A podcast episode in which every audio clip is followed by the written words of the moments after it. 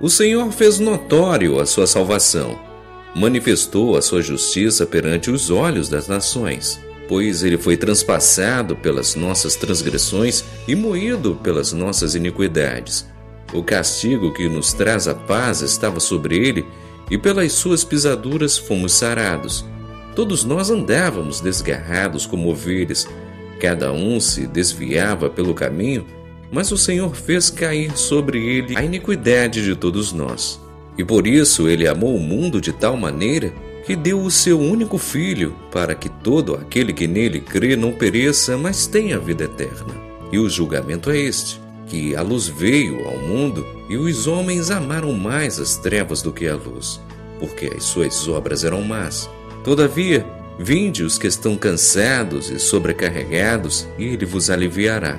Tomarás sobre si o jugo e aprenderás porque ele é manso e humilde de coração, e acharás descanso para a vossa alma, porque o seu jugo é suave e o seu fardo é leve. A paz ele deixa para ti, ele não dá como o mundo tem distribuído.